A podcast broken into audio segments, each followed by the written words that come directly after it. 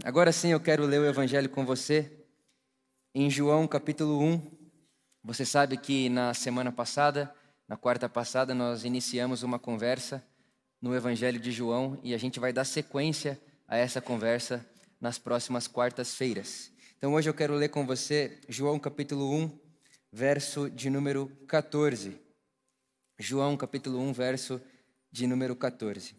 Aquele que é a palavra tornou-se carne e viveu entre nós. Nós vimos a sua glória, glória como do unigênito vindo do Pai, cheio de graça e de verdade. João, João Batista aqui, né, não João autor do livro, dá testemunho dele.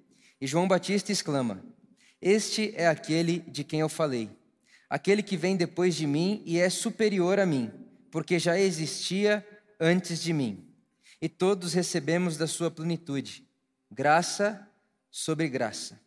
Pois a lei foi dada por intermédio de Moisés, mas a graça e a verdade vieram por intermédio de Jesus Cristo. Versículo 18 e é o versículo que eu sublinharia para hoje à noite. Ninguém jamais viu a Deus.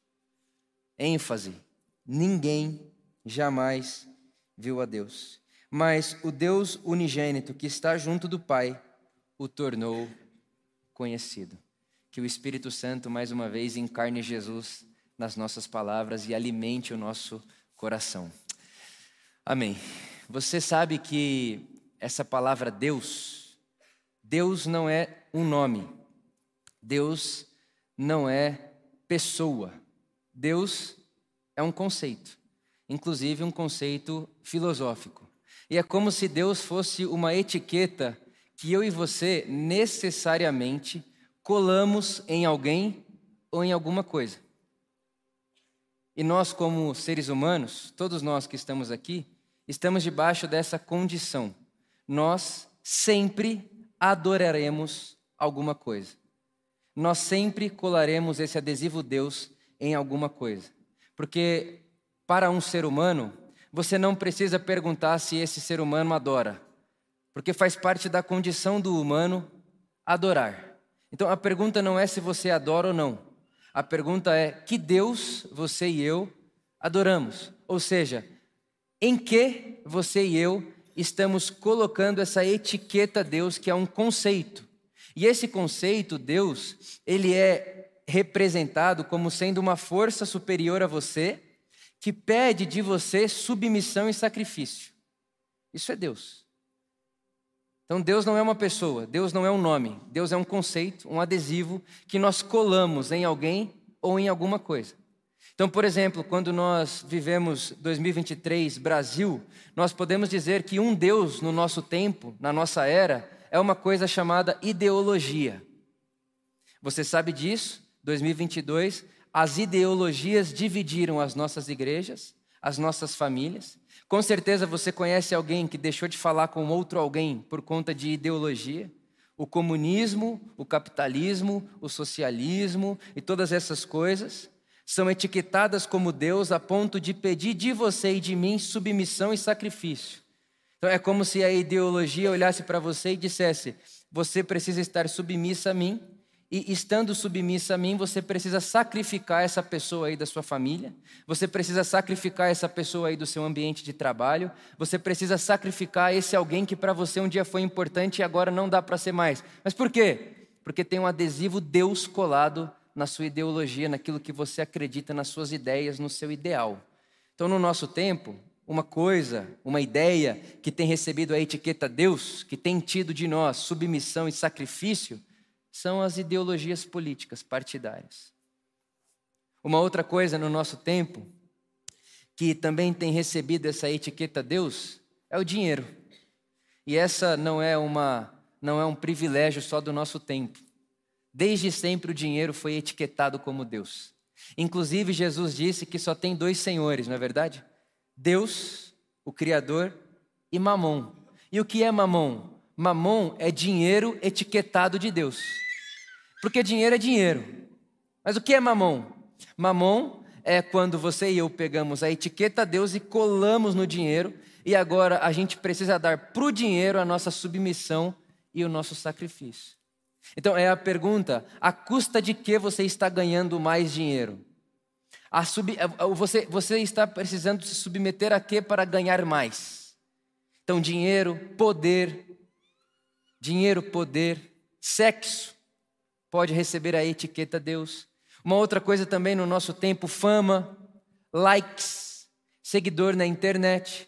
Então, quando uma pessoa acorda de manhã perguntando para a rede social o que ela precisa fazer da vida para aumentar o like e o seguidor, ela etiqueta a rede social de Deus, porque ela vai entregar submissão àquilo e sacrifício.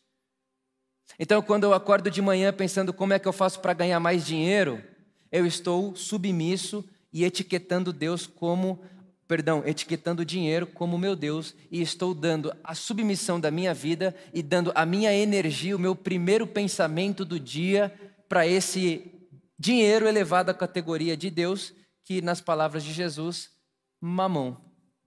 Então Deus é um conceito. Então dizer que se acredita em Deus é muito vago. Dizer que acredita em Deus é muito pequeno e não significa muita coisa para não dizer que não significa absolutamente nada. Que Deus é esse que você e eu acreditamos? Inclusive, no nosso meio, no nosso ambiente religioso, há pessoas que etiquetam a Bíblia como sendo Deus. Então, a Bíblia é o meu Deus. É como se disser Deus e Bíblia são sinônimos. Palavra de Deus e Bíblia são a mesma coisa sem perceber que na Bíblia também fala homens, sem perceber que na Bíblia também fala diabo, sem perceber que na Bíblia também fala seres humanos tendo ideias sobre Deus e ideias que muitas vezes vão ser revistas depois, vão ser corrigidas depois. Então tem muita gente que cola, inclusive na Bíblia, Deus, e se submete ao que está escrito e ponto final, e é capaz de fazer qualquer coisa quando pega e encara um versículo de frente. Eu estou inclusive assistindo uma série na Netflix muito boa, por sinal, onde a vilã da série é uma menina com a Bíblia na mão. E achei super interessante a crítica que a série está fazendo, porque aquela menina, ela abre a Bíblia e ela lê um versículo X e ela faz um malabarismo de interpretação, um malabarismo de possibilidade para que o texto diga para ela que ela deve fazer aquilo que ela quer fazer. Então eu pego o texto, eu pego a Bíblia, etiqueto ela de Deus e digo: Deus está falando que eu tenho que fazer aquilo que eu quero fazer, mas que, sendo só vontade minha, eu não teria coragem de fazer. Então, sendo que eu sozinho não tenho coragem de fazer isso, eu preciso do texto para eu poder falar para você que faço o que faço não porque quero, mas porque Deus mandou. É isso que a menina faz no texto, só a menina, isso na realidade não existe. Ficção. Mas pegar do texto como muleta para dizer não sou eu que quero, é Deus, mas no fundo sou eu projetando o meu desejo em Deus. Então dizer que acredita em Deus, dizer que segue a Deus é muito pequeno, é muito vago. A pergunta é que Deus você acredita? Que Deus eu acredito? E qual é o Deus que eu e você estamos nos submetendo todos os dias pela manhã? Porque você querendo ou não, no dia de hoje, mais uma vez, você viveu submisso a um Deus. Porque ser ser humano é ser alguém que adora, adora a um Deus, seja ele o Deus criador da vida, ou seja alguma coisa, uma ideia que você etiquetou como Deus e está dando a essa coisa, a essa pessoa, sua submissão e o seu sacrifício. E o Evangelho é a boa nova para nós, porque João está dizendo que ninguém jamais viu a Deus, jamais ninguém viu a Deus, até que o Filho apareceu, até que Jesus apareceu. E em João, no Evangelho, Jesus é a imagem perfeita de Deus. É como se João estivesse dizendo: tudo aquilo que você pensava, pensa sobre Deus, que você não encontra em Jesus de Nazaré, tenha coragem de descartar. Descartar das suas ideias sobre Deus tudo aquilo que você não consegue respaldar em Jesus. Descartar das suas ideias e dos seus ideais sobre Deus e sobre a vida tudo aquilo que você não consegue enquadrar em Jesus. Ser seguidor de Jesus é diferente de acreditar em Deus. Seguir a Jesus de Nazaré não é sinônimo de acreditar em Deus. Inclusive, é muito melhor uma pessoa que não pinta um Deus à sua semelhança e prefere não crer em nada, do que dizer que crer em Deus e ao, e ao dizer creio em Deus, projeto em Deus as minhas próprias vontades e desejos e utilizo de Deus para os meus próprios benefícios. Melhor é não crer. E inclusive Jesus diria que é melhor não crer do que crer desse jeito. Gosto muito do que diz o Papa Francisco. Ele conta para gente que o oposto da fé, escute isso com atenção. E parênteses, que homem o Papa Francisco. Que cara maravilhoso. Hoje, enquanto eu cortava o meu cabelo, eu dizia para o cabeleireiro que sinto muita graça de Deus na minha vida em estar vivo na mesma época que esse homem. O que ele está fazendo, a coragem que ele tem, as coisas que ele tem capacidade de dizer e de falar, as aberturas que ele está produzindo na Igreja Católica, que querendo ou não acaba desaguando em toda a fé cristã. Que privilégio. Fecha parênteses. Papa Francisco diz que o oposto da fé não é a não crença que o oposto da fé não é a incredulidade, mas que o oposto da fé é a idolatria.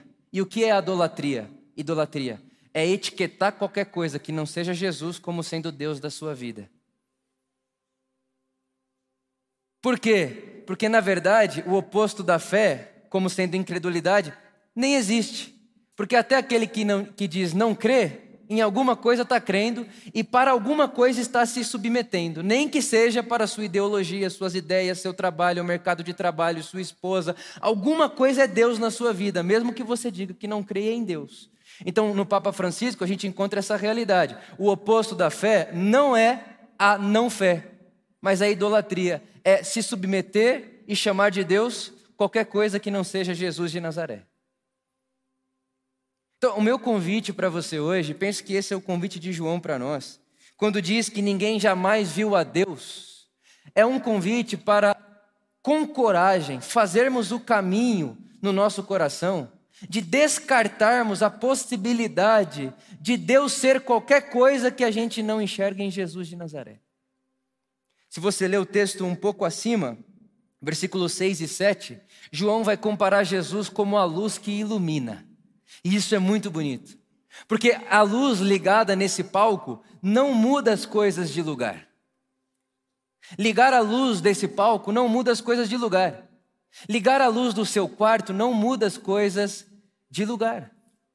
Quando a luz está ligada, o que você pode fazer é ter ciência onde você pisa e se as coisas estão aonde você gostaria que estivessem. E mais do que isso, quando a luz está ligada, você pode chamar um arquiteto para ele fazer um projeto do como é que você deseja que fique seu quarto, sua casa, o palco da igreja, o estufinho que estamos reformando. Então, a luz ligada não é sinônimo de casa arrumada. E essa é a experiência de Jesus. O texto diz, João está dizendo para nós, que Jesus é a luz que ilumina todos os homens.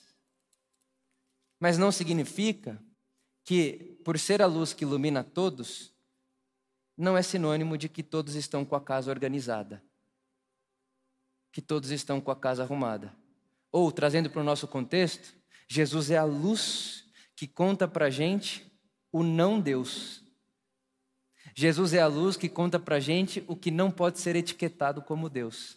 Mas Jesus não tira a etiqueta daquilo que eu e você etiquetamos como Deus, porque Jesus é, a priori, quase que prioritariamente, liberdade. Então, Jesus é a luz que ilumina e faz possível você mudar os móveis de lugar.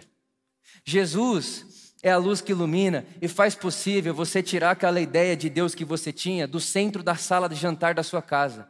Porque aquela sala, ou aquela mesa, aquela ideia que você tem sobre Deus, no centro da sala da sua casa, tirou seu filho da sua casa, tirou seu filho da sua mesa da comunhão colocou seu filho para o quarto sozinho, trancado, e agora não quer mais jantar com a família. Por quê? Porque tinha uma ideia sobre Deus no lugar errado. E Jesus, ah, mas Jesus não está na minha casa? Tá, mas Jesus é luz ligada, não é móvel movimentado. Jesus liga a luz e diz para você: Olha só, está vendo essa mesa aqui? Está vendo essa ideia sobre Deus aqui? Está matando o seu filho. Você vai ficar com essa ideia e sem o seu filho? Ou você vai trocar de mesa trocar as coisas de lugar e trazer seu filho de volta para a sua comunhão. Então, quando aparece Jesus para nós, aparece junto o convite de desfazermos ou de termos Jesus como o gabarito daquilo que a gente pensa sobre Deus.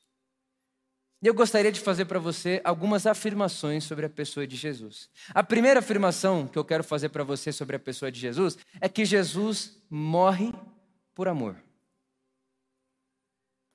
Daí eu te pergunto: das coisas que pensamos sobre Deus, o que é que continua existindo a partir dessa afirmação? Jesus é o Deus que morre por amor.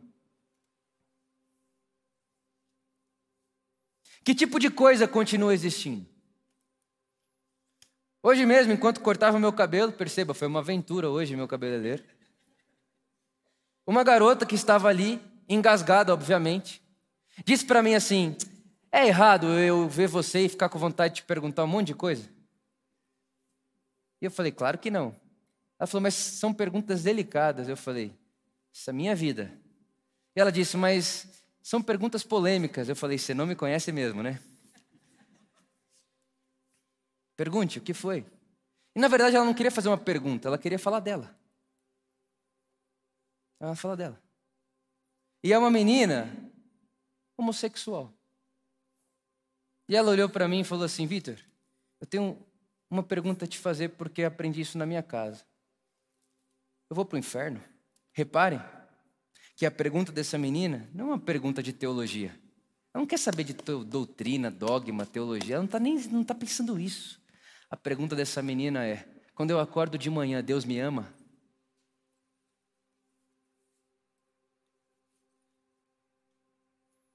Aí vem João e diz para mim, Vitor, se você quer responder essa menina, você precisa ler esse versículo. Ninguém jamais viu a Deus, a não ser em Jesus de Nazaré.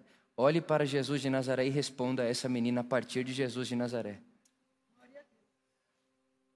E eu posso olhar para ela e dizer: porque Deus amou o mundo de tal maneira. Amou o mundo de tal maneira. Porque Deus amou, amou. Porque Deus amou o mundo de tal maneira que deu de si no seu filho, para que todo aquele que nele crê não pereça, mas tenha vida eterna. Porque o filho do homem não veio para a terra para condenar os homens, mas para salvá-los. Mas o filho do homem não veio para a terra atrás dos que se acham santos e dos que se acham bons. O filho do homem veio para a terra para aqueles que sabem que precisam de médico. Jesus, o Deus que se fez carne, é o Deus do evangelho que diz para nós: Eu não vim julgar, condenar e matar. Quem faz isso tem outro nome, diabo. Eu vim para salvar, acolher, abençoar curar, transformar, dar nova chance, novas possibilidades, transformar as narrativas da sua vida. Mas por que, que você está falando isso? Porque é na face de Jesus de Nazaré que você pode fazer afirmações categóricas sobre Deus. E a afirmação que eu faço a você é essa: em Jesus de Nazaré, não há braço fechado. Os braços de Jesus de Nazaré estão sempre abertos, dizendo a você: Vinde a mim, todos vós que estáis cansados e sobrecarregados, inclusive a vocês que estão cansados e sobrecarregados de não se sentirem aceitos na sua própria casa, inclusive vocês que estão cansados e sobrecarregados por não se sentirem aceitos nas igrejas, inclusive vocês que estão cansados e sobrecarregados de não se sentirem aceitos por si mesmos. Vinde a mim e eu vos aliviarei. Jesus de Nazaré, palavra de Deus o Verbo que se fez carne e habitou entre nós. Ninguém jamais viu a Deus, mas quando olhamos o Filho, percebemos como Deus age, como Deus se move, como Deus abraça, como Deus acolhe, como Deus fala. Jesus é um Deus que morre por amor. E a segunda coisa, e última, é que Jesus é um Deus que serve. Já parou para pensar isso? Quando você lê tudo aquilo que falavam sobre Deus e que o ser humano conjecturava sobre Deus, Deus é sempre alguém que quer ser servido o tempo inteiro. Quase como um faraó, um imperador, um rei. Como César, como faraó do Egito, como rei da Babilônia. E aí o que, que o povo está fazendo? Está olhando os, os poderosos e dizendo: Deus é poderoso, Deus deve se parecer com eles. Aí vem Jesus de Nazaré. Ninguém jamais viu a Deus O que vocês estavam dizendo sobre Deus eram imaginações de vocês, história de vocês, possibilidade de vocês. Ninguém jamais viu a Deus. Quando Jesus chega, imagine o escândalo que é eu tirar uma foto desse momento, trazer aqui para você e falar assim: conta para mim o que você está vendo nessa foto. Aí você olha para mim e diz: estou vendo um homem ajoelhado diante de outro homem lavando seus pés. E eu diria: quem você acha aí que é Deus e quem você acha que é o servo? Você diria: obviamente, Deus é o que está tendo os seus pés lavados. E o servo é o que está ajoelhado lavando os pés. Eu diria a você: ninguém jamais viu a Deus, a não ser o filho que, pasme, é o que está de joelho, lavando o pé e dizendo: Viram como eu faço? Isso é ser Deus. Isso é ser amor. Isso é ter todo o poder. Matar é fácil. Ser servido é fácil. Não precisa ser Deus para isso. Mas para servir, para amar seu inimigo, para dar outra face, para alguém te pedir emprestado a túnica, você dá a capa, aí tem que ser Deus. Tem que ser de Deus. E só o Espírito Santo para produzir essa vida em mim e em você. E eu termino sublinhando de novo: ninguém, ninguém jamais viu a Deus. Ninguém jamais viu a Deus. Mas o Deus unigênito que está junto do Pai o revelou. E feliz somos nós, hoje à noite, que ouvindo tudo que ouvimos, podemos agora cantarmos juntos essa música que fala tudo o que eu acabei de dizer. Que o nosso Deus veio servir e não ser servido. Que não exigiu sacrifício, só o amor de mim. O meu Deus não é um tirano, mandador, ditador. Ele é o bom pastor. E esse Deus eu conheci aonde? Em Jesus. Ele é o mesmo ontem, hoje e para sempre. E repito a você: ninguém jamais viu a Deus, a não ser no rosto de Jesus de Nazaré. Se você pode, se coloque de pé comigo.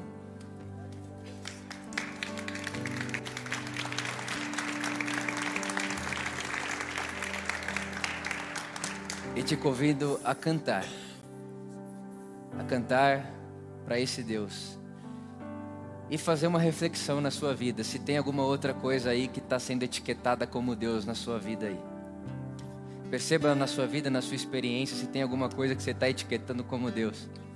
E enquanto a gente canta, com carinho e gentileza, tira a etiqueta disso aí e coloque a etiqueta de Deus na pessoa de Jesus de Nazaré. Nós cristãos temos o privilégio de dizermos que o nosso Deus tem nome: Jesus de Nazaré, o Cristo de Deus, o caminho, a verdade e a vida, o pão vivo que desceu do céu, a água viva, aquele que morre por amor e que ressuscita por amor e que ao ressuscitar conta para nós. As portas estão abertas, seus braços estão abertos e não há força nesse mundo que possa fechar os seus braços de amor sobre mim e sobre você. Esse é o Deus do Evangelho. Esse é o Deus revelado no amor de Deus, o nosso Pai, na cruz de Jesus. Esse é o Deus que eu quero seguir e adesivar com toda a minha força, me submeter, prestar a Ele a minha vida, a minha energia e todas as minhas decisões e atitudes a esse Deus do Evangelho que conhecemos em Jesus de Nazaré. Amém.